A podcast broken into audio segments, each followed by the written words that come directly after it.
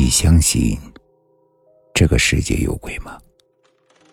欢迎收听慕容讲故事。今天要给大家讲的故事叫做《尸运车》。吃死人饭这一行，其实包括了不少的职业，比如说做兽医的、纸扎的，还有扛棺挖坟、吹喇叭的等等，有一整套流水线。除了上面说的这些外，还有个运尸的行当。有的人呢死在了外边，想要回家安葬，就得先把尸体运回来。大家在电影里都见过湘西的赶尸匠，死人直不隆咚的蹦啊蹦的，啊，是真是假呢也不知道。就算是真的呀，在这现在的社会里也应该行不通了。所以现在运尸都是用的汽车。运尸车一般都是有斗的小货车，死人往车斗里一搁，活人坐在车厢里。开车的人呢，一般都是中年司机。年轻人不干这个啊，名声不好听。中年人有家有室，压力大，一咬牙就做了。我叫李喜，名字里虽然有喜，其实过得呀，真不欢喜。四十多岁，老婆得病，常年卧床。孩子很小就夭折了。后来我借钱买了辆小货车运货，因为竞争大，也赚不了几个钱。这天，我运了一批货去千里之外的广州，一路平安。到了地交了货，为了省下住宿费，就在车上眯了一觉，准备连夜回家。我正睡得迷迷糊糊的时候，突然被人叫醒了。一看，这天也黑了。叫醒我的呢，是一个二十来岁的姑娘，一开口口音是老乡。这姑娘说自己叫方秀，见我车牌是老家的，想找我商量个事。亲不亲都是老乡，我就问她什么事。大哥，帮我捎个人回去，但不是我。原来方秀一直在广州打工，不久前呢，他老家的妹妹得病了。他就带她来广州治病，结果很不幸是恶性的。妹妹住了段日子的医院后就去世了，家里的父母呀是哭得死去活来，说不惜重金也要把人给运回家来。这边医院我已经找好关系了，可是这边的人迷信，没有一个司机愿意。我正着急呢，就看到你的车了。你要愿意的话，钱的事你尽管开口。我本能是抵触的，因为别人都说运尸这行沾不得，沾上就倒霉。可我又一想，我自己都这样了，还能倒霉到哪儿去？再说了，老婆常吃的那种药又涨价了，我需要钱。我一咬牙，点头同意了。到了医院，顺利的把尸体运出来了，尸体上下都用棉被扎着。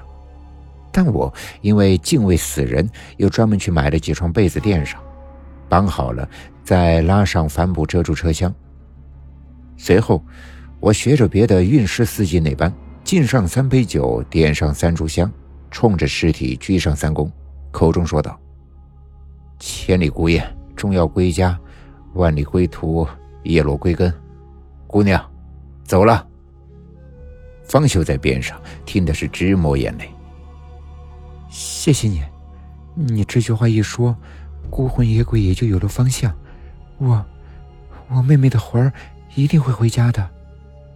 方秀似乎沉浸在极度的悲伤之中，一上车便将风衣上的帽子给戴上了，全在那儿缩成了一团。方姑娘，你也别太伤心了，生死自有天定，想开点。谢谢你，我没事了，我想睡一下。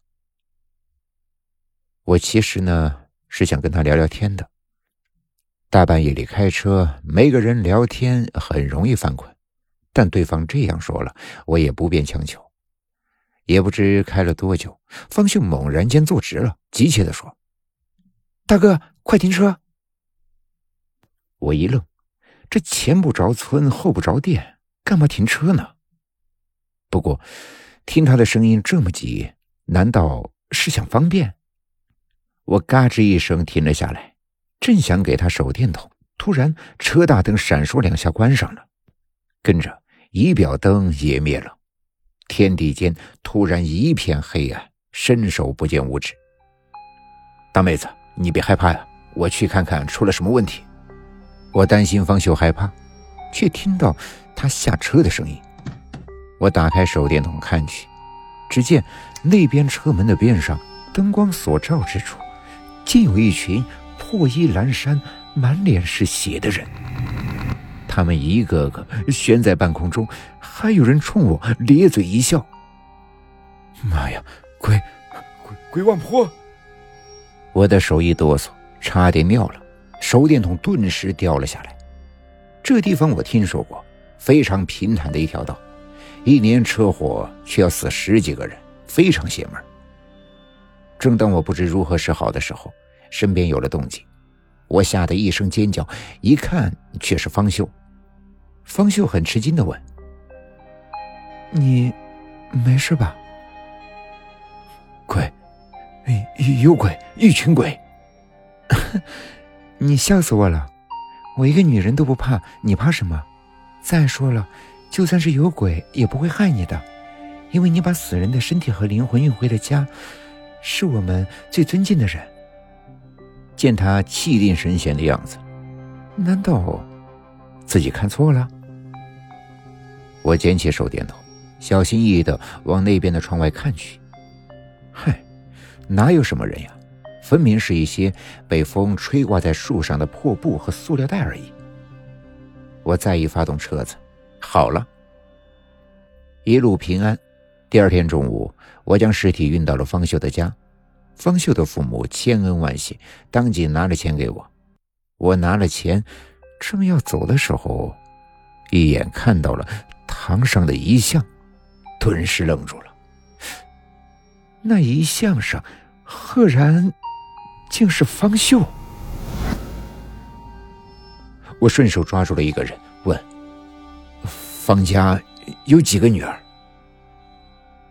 一个呀，方秀，这不就是你运回来的吗？我四处张望，哪里还有方秀的人影？我仔细回味这一路行程，心中悚然，恭恭敬敬的给他上了一炷香。今天的故事就讲到这里了，点个关注吧，晚安。